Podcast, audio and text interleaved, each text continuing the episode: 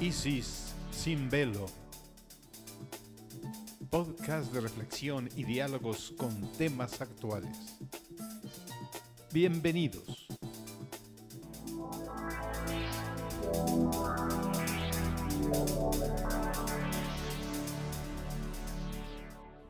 Hola, ¿qué tal? Muy buenas noches. Les saludamos aquí desde el podcast Isis sin velo.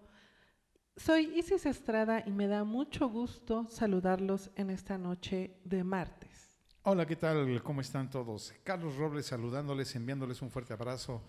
Eh, ahora, eh, una vez que hemos terminado el Día de, de la Amistad, pero que seguimos de todas maneras con mucho cariño transmitiendo este programa para ustedes.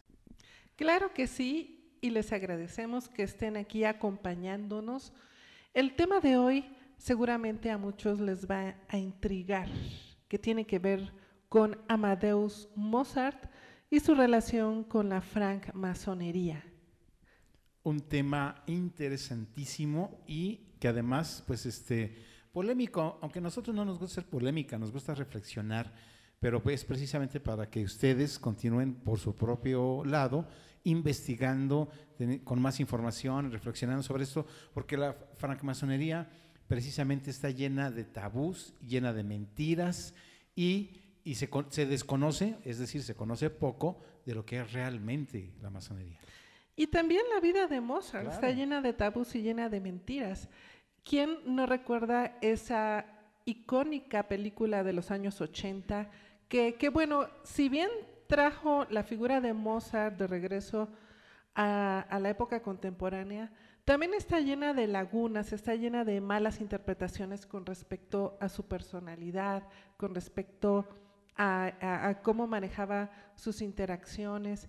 En fin, vamos a hablar de todo eso. Eh, eh, ¿Quién no recuerda o quién no vio la película de Amadeus, verdad, Carlos? Sí, hasta alguna cancioncita, Amadeus, Amadeus. Esa se puso de moda, ¿no? Y todo el mundo en la disco bailando Amadeus, Amadeus, eso, eso. Amadeus. Tú te sabes mejor la tonada. y ya todo el mundo se sentía así como que en la época de, de, de Mozart y, y, eh, te echabas tus pasitos así. Sí, y es una película que, si bien, como tú dices, este, trajo la figura, y eso es interesante, y yo creo que es el, uno de los valores que tiene esa película, lo, lo pone en el escenario nuevamente, pues para investigar y, y, y, profundizar sobre quién fue él, aunque pues es una película, y como toda película, es, es una interpretación, ¿no? Claro. Y, y también surgió posteriormente la comedia musical. La comedia musical francesa, ¿no? Que es así como que mi favorita. Pero, pero bueno, en lo que sí coinciden es que Mozart definitivamente tenía su propio estilo de ser, era irreverente, buscaba siempre eh, no el status quo, sino lo que su propio ser le llamara, y eso lo convertía en un ser único, aparte de su genialidad. Su genialidad era la que le permitía tomarse esas libertades de ser un ser único y buscar siempre su propia vía. Y eso tiene que ver con su cercanía con la música desde muy temprana edad y su propia personalidad y su gusto por la música, porque aunque una persona a temprana edad empiece con la música, si no le agrada, si no tiene habilidad, talento, pues simplemente no va a poder, ¿no? Pero todas estas dotes naturales que él tenía acercados a la música le permiten a él precisamente decir, bueno, es que si yo estoy creando música, es decir, yo soy a través de la música de esta manera, no puedo negarme ahora ser de otra forma, negarme ser como yo soy en sociedad. Es decir, por eso esta aparente ser eh, irreverente, ¿no? Ese es irreverente cuando el status quo no permite que uno pueda ser como uno realmente desea ser.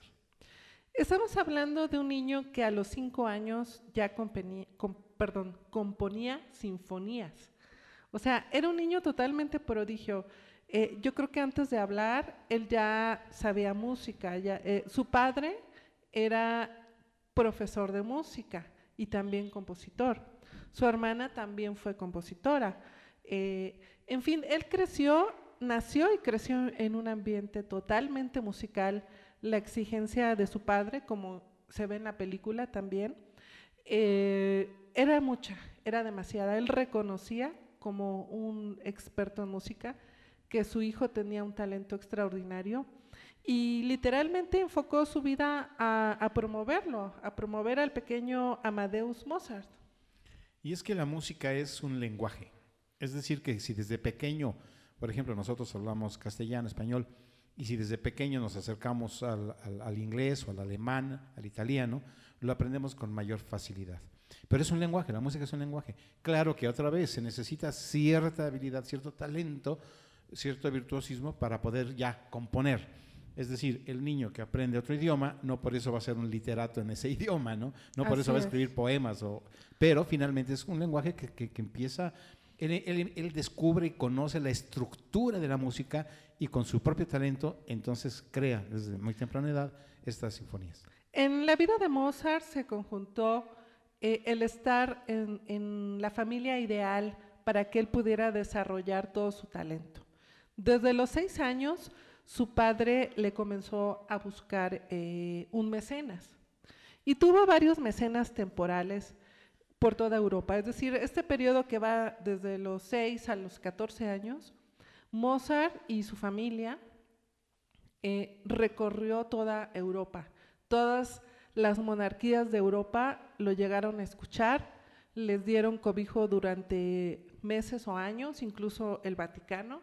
Y ahorita vamos a hablar un poquito de cuál es la historia de Mozart con el Vaticano, porque viene muy al caso con el tema que vamos a tratar. Entonces, Mozart y su familia recorrieron el mundo, fueron reconocidos por todas las monarquías. Ellos se presentaban así de, duques hacia arriba, le tiraban alto.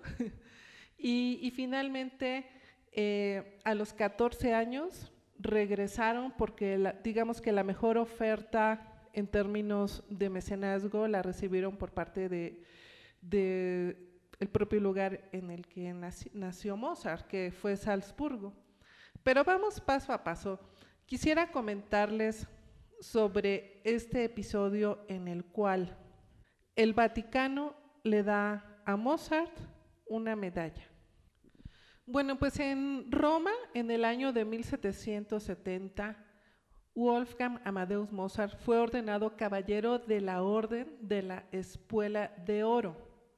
Y esta, designación y esta medalla fue otorgada ni más ni menos que por el Papa Clemente XIV. Muy pocas personalidades tuvieron la oportunidad de tener esta presea eh, otorgada directamente por el Papa.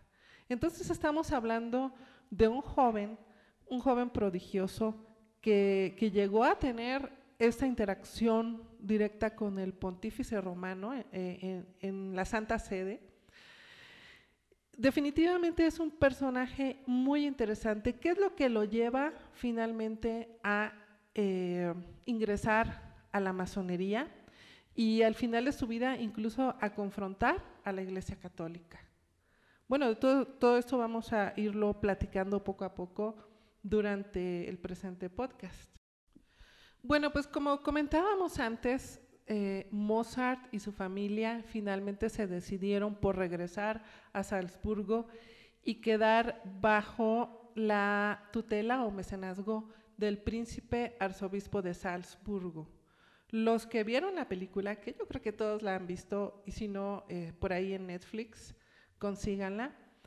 Eh, hubo mucho choque con, el príncipe arzobispo, porque él, él era un adolescente en pleno, él venía de haber recorrido toda Europa, haber tenido éxito, así que eh, su ego estaba disparado, no lo, no lo vamos a juzgar, yo creo que como todos los adolescentes, pues eh, tenía toda la efervescencia de la juventud, entonces hubo mucho choque, ahí, fueron los primeros choques. Él se volvió irreverente, él se volvió eh, anti-status quo, él trataba de no ser considerado como un sirviente más, porque en esa época a los músicos dentro de las cortes se les consideraba pues igual que el sastre, igual que el herrero, igual que el que hacía pelucas. Entonces él tenía otro interés, él tenía interés de que el arte no sirviera únicamente a, la aristocracia, sino que eh, el arte también fuera parte de la vida cotidiana de, los ciudadanos en general. Él llegó con muchas ideas de Europa, quizás porque Europa también estaba en efervescencia, había muchos movimientos sociales y filosóficos, y me imagino eh, yo creo que es lo más lógico de pensar que el joven Mozart, el adolescente Mozart, absorbió todo eso eh, plenamente. Y que precisamente se ve reflejado en todo lo que él más adelante va haciendo, de lo que también ya hablaremos, este, y más adelante en su ingreso a la masonería, porque precisamente ahí hay vínculos que tienen que ver con esa parte ideológica, esta parte de búsqueda, esta parte de, de insatisfacción del status quo y de encontrar espacios donde se pueda hablar, reflexionar, pensar de una forma eh, distinta que nos permita crecer como, como, como seres humanos. Finalmente Mozart eh, termina decidiéndose por vivir en Viena, porque Viena, en Viena había un ámbito musical mucho más variado, mucho más rico. Él sentía que ahí podía exponer mucho más eh, y a un público mucho más diverso todas sus composiciones. Así que buscó, buscó eh, de determinadas maneras y un poco hasta incansablemente el poder quedar bajo la tutela de, los reyes de, Austria. En la película también lo vemos, ¿no? Vemos cómo él llega y se da cuenta de que muchos de los puestos de compositor pues ya están ocupados y no tienen ninguna intención de abrirle camino Así que él, digamos que tropezadamente logra algunas colaboraciones, logra de pronto algunos mecenazgos por parte de, los reyes de Austria, pero finalmente se queda como que en medio, como que no es totalmente acogido y tampoco es totalmente expulsado, sino que em, muy a medias le, le, van, este, digamos que, dando algunos recursos para que él componga algunas obras. Y así es como él se va eh, sosteniendo, ¿no? Pero definitivamente Viena eh, intuitivamente forma parte de un lugar importante donde él considera que puede realizar toda su labor artística. Y así tenemos entonces una personalidad muy sui generis, nada fácil de entender, sobre todo si lo comparamos con los estereotipos que usualmente están por todos lados. Y eso es precisamente lo que nos muestra la película, ¿no? Una risita burlona un poco extraña. este, eh, de hecho, pareciera más bien que, que, no es tan intelectual. Pareciera que en su cabecita no hay muchas cosas. Como muy superficial. Como muy superficial, como que nada más anda coqueteando ahí con, ¿no? con, con, las, mujeres, este, entrándole al trago, este, burlándose de los demás. Y, y, y todo eso visto eh, nada más desde la superficie pues más bien nos, colocan una persona frívola, ¿no? Pero sin embargo, lo que hay debajo de todo eso es, si empezamos a quitar capas como la cebolla, nos daremos cuenta que, bueno, él por la personalidad que tenía, pues posiblemente, claro que había mujeres alrededor, Claro, pues los músicos, oye. Este... Yo creo que eh, los músicos de esa época eran como los rockeros de pues ahora. Más o menos, ¿no?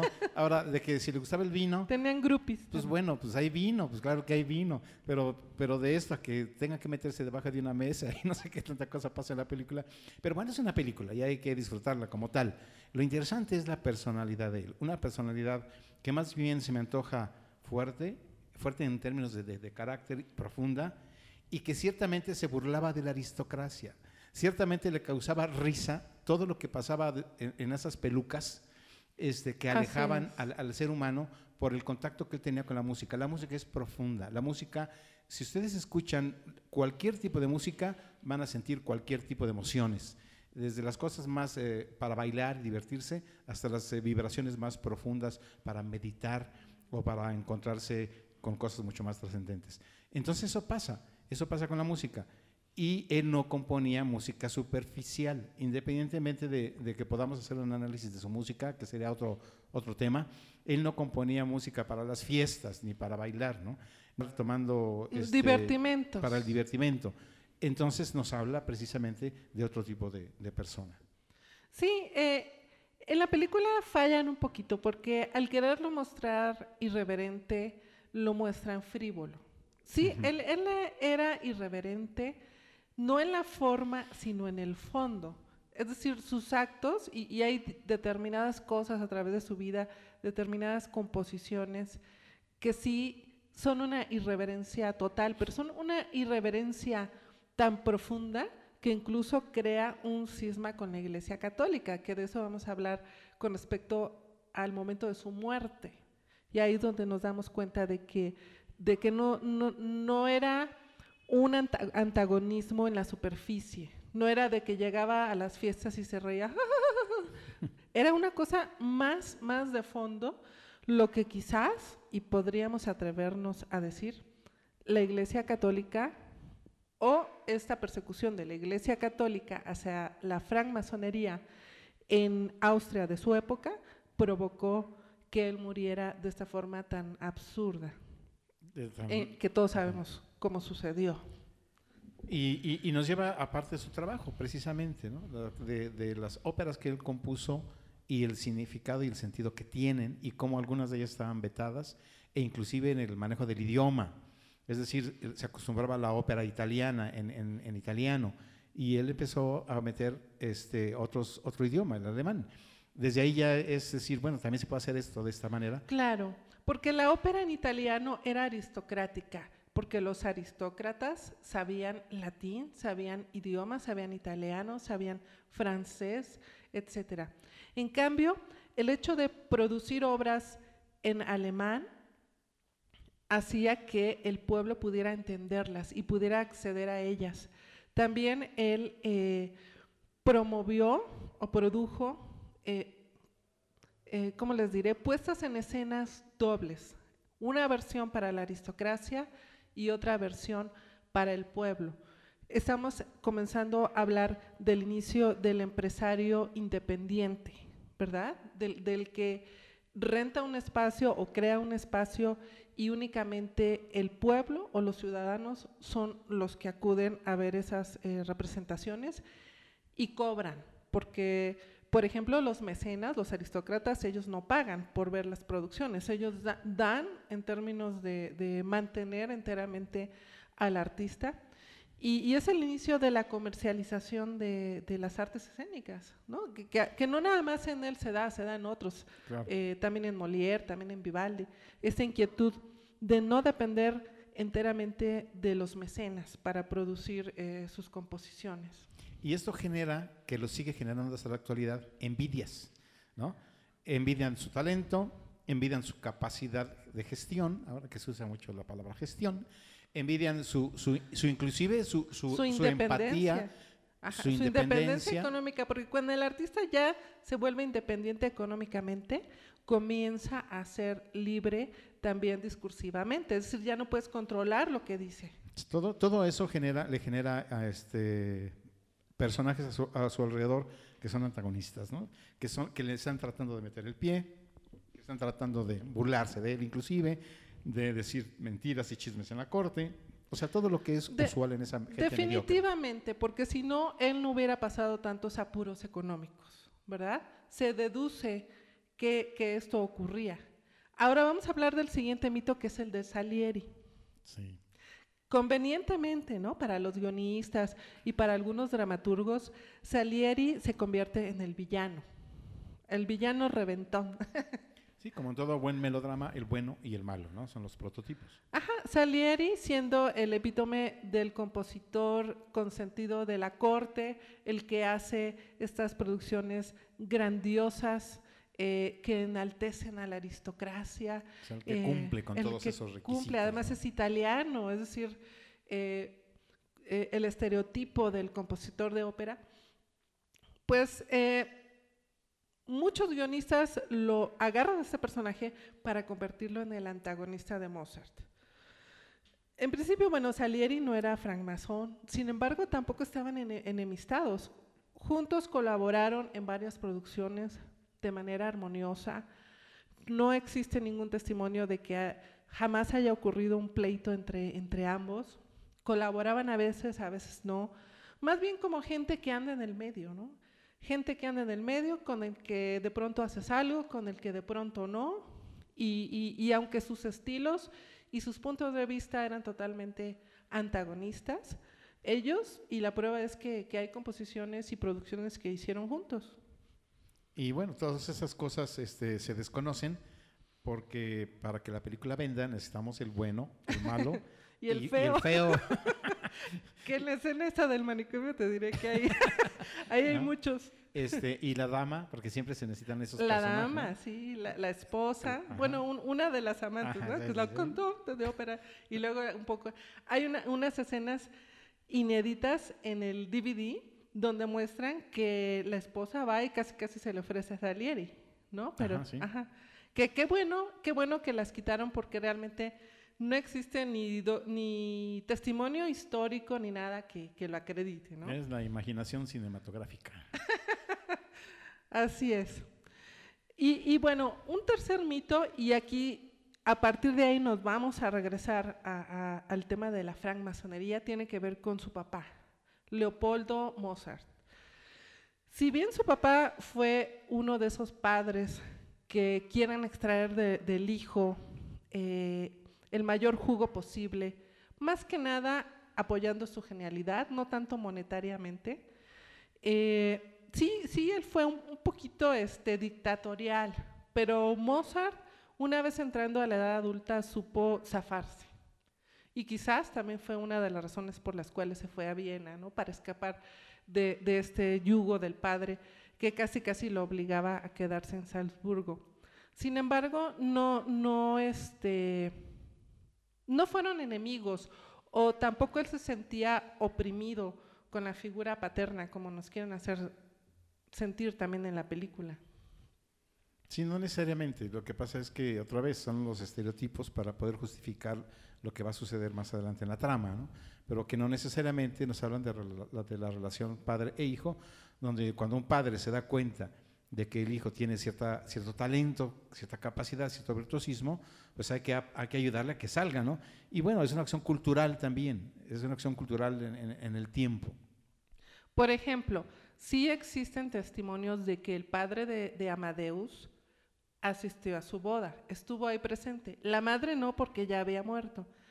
Eh, también algo muy importante es que Amadeus Mozart hizo masón a su padre. Es decir, ya cuando él, e- él era maestro, entonces él fue padrino de su propio padre para que ingresara a la masonería. Entonces, ¿qué- ¿qué, qué rasgo de hermandad más grande puede haber que ese? ¿No? E- Es, un ejemplo de que ambos tenían una buena relación al grado, y, además no era una relación eh, patriarcal, porque el hijo fue el que se, eh, eh, se atrevió o le propuso a su padre que ingresara también a la, a la masonería. Mozart fue admitido como aprendiz en la logia masónica de Viena, llamada Beneficencia, el 14 de diciembre de 1784.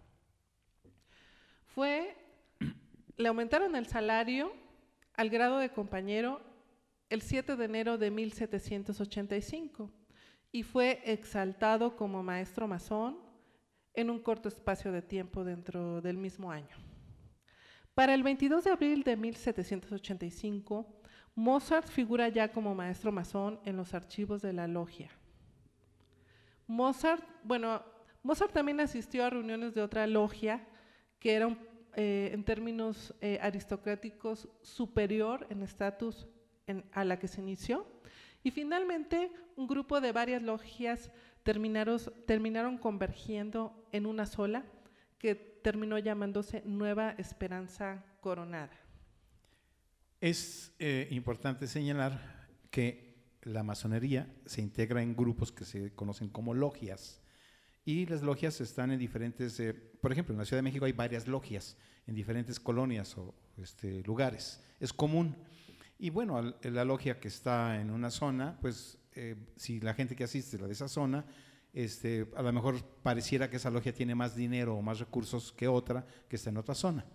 A, a lo, que, lo que quiero decir es que no es, no es que sea clasista, es que las, se conforman las logias, se va, va integrando la gente y hay cierta empatía, ciertas eh, eh, cuestiones que le permiten a la gente compartir con ciertos pensamientos, ciertas ideas y las logias entonces se van, se van creando y se van generando, ¿no? Así es, existen diversas logias, como dice Carlos, que conjuntan personas de acuerdo a varios intereses. Por ejemplo, hay logias de militares, hay logias de, de gente que se dedica a las artes, hay logias de personas eh, que se dedican a diferentes cosas, pero finalmente eh, tienen algo en común, quizás ser clase media. En Washington, por ejemplo, hay varias logias, una es de altos políticos, otra es de músicos de jazz y de blues. En fin, eh, hay tantas logias como seres humanos existen en el planeta Tierra. Y, y, no existe una sola masonería, sino diversas aproximaciones a ritos que son muy similares. Y hay, e inclusive hay diferentes ritos, que bueno, no es el tema hablar totalmente de la masonería, pero hay diferentes ritos, el francés, este, el inglés, etcétera, ¿no? Es decir, que lo, que lo que queremos decir es que aunque la masonería en general abraza los principales eh, elementos ideológicos que la sostienen, hay diferentes como diferencia hay entre las personas. Y esa es una cosa muy valiosa en la masonería. No, no, no se limita. Las personas que, eh, eh, que asisten a determinadas logias son las que dan, hacen el carácter de la logia, ¿no? son las que le dan el espíritu a esa logia. Por eso encontramos de pronto diferentes logias y, algunas podrán ser más criticadas que otras y otras no podrán eh, necesariamente, ¿no? Ah, sí, y, y, y, por ejemplo, muchas logias tienen los nombres relacionados con grandes virtudes de los seres humanos. Por ejemplo, beneficencia, concordia, eh, nueva esperanza, porque se trata precisamente de todo ese tipo de prácticas, fomentar la hermandad entre los seres humanos, la solidaridad, la comprensión. Esa es una de, de, de de los ejes centrales de la masonería. La libertad, la igualdad, la fraternidad. Esos son los, los, pilares, digamos, que sostiene. Y este, independientemente de los ritos y otras cuestiones que están ahí, esa es eh, parte de su, de su esencia, ¿no? de lo que, lo, lo, lo, que le ha permitido ex existir durante muchos años. Y por ejemplo, eh, en Austria practicaban el rito Sinnendorf, que es un rito muy especial de, eh, de, toda esta región de Alemania y de Austria, uh -huh. muy particular de ellos. Así como aquí en México existió el rito mexicano, ¿qué? El, el rito nacional mexicano. Exacto. este, como, el, como está como el rito escocés. Así es. Eh, eh, y hubo un, un rito irlandés. Oh, qué bien. Bueno, hubo, ha de existir todavía, perdón. Me refiero a que. Es que, es que a veces desaparecen, ¿no? Desaparecen y luego vuelven a surgir. Sí. Eh, eh, si, si, se preservan, digamos, eh, no sé, archivos con, con uh -huh. los diferentes ritos y la, la, manera de hacerlos. Entonces, pues sigámonos con, con la vida de Mozart. Mozart entrando de lleno en la vida francmasónica ¿Por qué? Pues porque una buena parte de sus amigos y patronos pertenecían también a la masonería. Así que, eh, de hecho, él comenzó a colaborar con los masones antes de ser invitado a iniciarse, eh, haciendo algunas composiciones y finalmente fue invitado y pues eh, se metió de lleno, le, le, vino como anillo al dedo toda la filosofía masónica. Y, y por ahí hay algunas composiciones que son utilizadas o fueron utilizadas, no sé, actualmente en ritos precisamente. ¿no? Él hizo composición para algunas partes de, de, los, de los, ritos que, que, se hacían en la francmasonería. Fueron creadas, ¿verdad? Para, uh -huh. para ser este, utilizadas, utilizadas. durante lo, eh, los trabajos uh -huh. dentro de la logia o taller. Vamos a hablar de la flauta mágica, que se compuso y se estrenó un par de años antes de que desgraciadamente Mozart muriera. ¿Qué pasa con esta eh, composición? Bueno, en principio eh, fue totalmente revolucionaria. En toda Europa ya comenzaba a haber cierta represión e incluso persecución a los, a los masones, porque a través de todas estas nuevas filosofías, y no fueron ellos los únicos, eh, surgía el, el, deseo, la motivación para acabar con las monarquías. Los seres humanos ya querían, eh, ya se sentían, ya estaban así como que a las puertas de reclamar su independencia y su derecho también a, pues, a la igualdad, a la equidad. Así que movimientos y, organizaciones como los francmasones, los rosacruces, eh, los iluminados de Baviera, etcétera, etcétera, fueron considerados como antagonistas a las monarquías y a la Iglesia Católica. Y Austria no fue la excepción. Eh, sobre todo con la muerte de el emperador Joseph II en 1790, pues comenzó una época de total persecución para los francmasones, quienes tuvieron que entrar en la oscuridad, eh, en otras palabras, volverse una orden ultra secreta donde no se podía revelar quiénes eran masones, eh, no en sueños, sino, sino simplemente al, mayor secretismo. Fueron perseguidos por la iglesia, estamos hablando de un año antes de que Mozart muriera.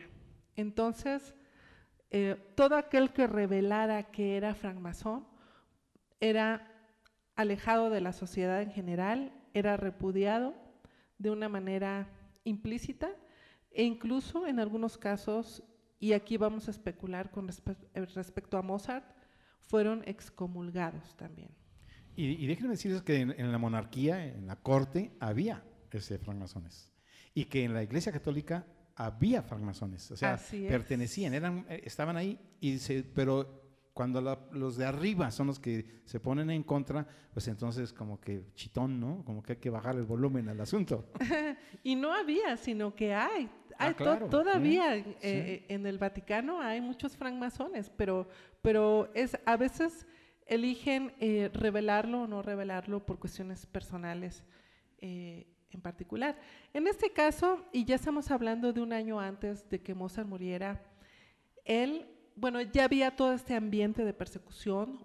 Mozart, a pesar de eso, se había atrevido a estrenar la flauta mágica que estaba repleta de simbolismo masónico, es decir, estaba gritándole al mundo y estaba confrontando al mundo casi casi diciendo, sí, soy francmasón y que háganme lo que quieran. Sí, sí, sí, porque la, flauta mágica es como, como toda la ceremonia de iniciación. Así es. Simbólicamente hablando hay mucho mensaje las personas que están cercanas a la masonería los pueden identificar de una manera más fácil. Pero los, los, que no, de todas maneras, hay cosas que dicen, bueno, pero ¿por qué sucede esto? Qué extraño, qué curioso, ¿no? Totalmente. Eh, la flauta mágica nos va narrando casi paso a paso y de manera alegórica todo el viaje del aprendiz o los viajes del aprendiz, las diferentes etapas de la iniciación hasta llegar finalmente al amanecer, ¿verdad? Entonces, eh, eh, muchos especulan, bueno, ¿quién mató a Mozart? ¿Lo mataron? ¿No lo mataron? ¿Fueron los masones? ¿Fueron, ¿Quién fue? En lo particular, nos sentimos inclinados a pensar que más bien fue la Iglesia Católica. ¿Por qué? Porque la masonería hasta el último momento de su vida apoyó a Mozart aún a pesar de, todos los hermanos estar siendo perseguidos y de eh, arriesgar ser excomulgados, si, apoyaban a una persona que abiertamente ya se había manifestado como, como masón, pues lo hicieron hasta el final. Ellos fueron quienes financiaron la flauta mágica. porque, está dentro de los principios masónicos también.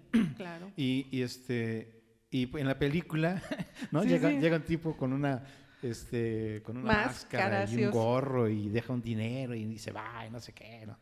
O sea, por ejemplo, todas esas cosas es que en la misma película no se atreven, en todo caso, a manifestar un poco esto de lo que estamos hablando, ¿no? Claro. Si, no, pareciera que llega ahí un X, quién sabe qué, y, y de buena onda le suelta una feria, ¿cómo diríamos? Ahora, no sabemos eh, esta parte precisamente del enmascarado con, con capa negra, si, si viene de testimonios reales. No sabemos si está rescatado de cosas que, que de pronto la gente escribe en sus diarios o por ahí quedó registrado. Pero si hubiera sido cierto, un francmasón en, esa, en ese ámbito de persecución y quiere apoyar a Mozart, yo se me pongo la máscara y la capucha y, para ir a entregarle dinero. Porque si yo me arriesgo a darle dinero a alguien que ya está estigmatizado, entonces me van a estigmatizar a mí también, me van a excomulgar. Ese era el grado de persecución a los masones que existía en aquel entonces. Sí, de acuerdo. Ahí la, la, la diferencia en la película es que ni él sabe qué, de dónde viene, ¿no? Y, igual y no tenía que saber, porque si, si, si conoce la identidad de este patrono oculto, corre el riesgo de delatarlo, ¿no? Es, es una cuestión así muy, muy este, secretista de, de, ok, yo, yo no expongo quién soy porque tampoco te quiero arriesgar a ti ni me quiero arriesgar a mí. Es, no, no, no, es, es como la, el cubrebocas de ahora, no nos arriesgamos ni tú ni yo, me cubro para que nos salvemos, pero yo te quiero apoyar con una lana, con dinero. Sí, sí, sí. Y bueno, finalmente sucede la, la flauta mágica y, y, sucede... Así es. Eh, y bueno, ya cuando no, nos acercamos a la parte final de su vida es donde viene la verdadera tragedia, donde Mozart eh, es dejado solo. Por ejemplo, se implica que él no tuvo eh, atención médica adecuada. Eh, queremos aquí decir que él no era pobre, como en la película lo quieren hacer e, exponer. Él no era pobre, él no era una persona que no tuviera el recurso de pagar un doctor. tanto su familia, es decir, su padre, como la familia de su esposa tenían recursos. A lo mejor él en ese momento no trabajaba, ya estaba medio enfermo, lo que sea, pero no existía pobreza así como tal, como para no pagarse, muy probablemente ningún doctor se atrevía a ir a atender a un francmasón. Ya era un estigmatizado, ya era un paria de la sociedad, ya en ese punto de la persecución eh, por parte de la iglesia hacia los francmasones en, en, Austria de la época. Sí, sí. Y es este, una de las razones por las cuales él finalmente fallece, por la falta de atención eh, que, pudo haber llegado y que, y que, no llegó y que se agrava y se agrava y que como lo sabemos independientemente de la película, pues en esa medida es que él sí muere solo, o sea, es que sí está solo. Lo, lo que sí está registrado en algunas biografías, una de las cuales, por ejemplo, escribió el, el segundo esposo de Constanza, su viuda, eh, se dio a la tarea de registrar todos los testimonios de Constanza y de algunos familiares contemporáneos eh, de Mozart. Lo que sí está registrado es que ningún cura, ningún sacerdote quería ir a darle la extrema unción, lo cual nos puede indicar también eh, que él ya estaba en proceso de ser excomulgado o ya había sido excomulgado, porque ningún sacerdote, tuvieron que ir a rogarle a varios para que fuera a darle la extrema unción. Finalmente, uno sí se lo dio, pero no, no quieren revelar el nombre, precisamente también para proteger al sacerdote, porque eh, eh, era tal la persecución que hasta el sacerdote iba a ser excomulgado si se revelaba su, su nombre. Y todo esto nos lleva, ya estamos así como que acercándonos a, su final, que, que, precisamente no tuvo una sepultura ni cristiana, obviamente, ni, ni siquiera al nivel de como ser humano, como persona él merecía. Así es. Sí está registrada una misa, una misa de requiem, en la que no necesariamente se, cantó o, se, este, no sé, se interpretó el requiem que él compuso. Sí hay registrada una misa, nos atreveríamos a decir que, fue, fue, íntima, únicamente con, la familia, pero lo que sí, eh, digamos que nos hace pensar que él fue excomulgado es que fue enterrado en un cementerio muy lejano de Viena y además en una fosa común. Algo muy este, característico de las personas excomulgadas, que no pueden ser eh, enterradas en tierra santa, es decir, en, un, cementerio. Así que bueno, pues ese es el final de Mozart. Él vivió su vida al máximo él fue único, él fue sui generis, él llevó su filosofía personal hasta las últimas consecuencias. Así fue. Y hay muchas cosas este, precisamente que nos llevan a la reflexión y al rescate de él como ser humano, como persona. Por un lado, la parte musical, escuchar su música, eh, los que conocen de música la podrán interpretar mejor, los que no podrán deleitarse con ella de una manera este, muy libre y muy espontánea. es un excelente músico en su época, deja ese testimonio. Por otro lado, su historia está llena de todo este elemento que corresponde a su época histórica y que nos permite entender lo que estaba sucediendo en esos momentos en Europa. Esa es otra de sus aportaciones. Y, la otra, como, como filosofía de vida, tenemos que ser genuinos con nosotros mismos para poder dejar un legado eh, trascendente. Y que además que son de estos seres revolucionarios, qué rico, ¿no? Saber que aparte de genio fue un ser revolucionario, es decir, que él creía en la humanidad, que creía en las virtudes humanas, en el concepto de la hermandad y de la solidaridad y de la igualdad entre los seres, eh, que estaba un poco harto de la aristocracia porque finalmente entre todas ellas, entre toda la aristocracia de Europa, fue donde creció. Eh, definitivamente nos hizo falta, ¿no? Eh, eh, ojalá hubiera vivido más años y hubiéramos conocido más sus escritos filosóficos, más que su música, y sin duda nos hubieran conmovido tanto como sus composiciones musicales. Y a lo mejor la que voy a comentar es un poco trillado, pero, pero es de la gente que nos hace falta hoy día, ¿no?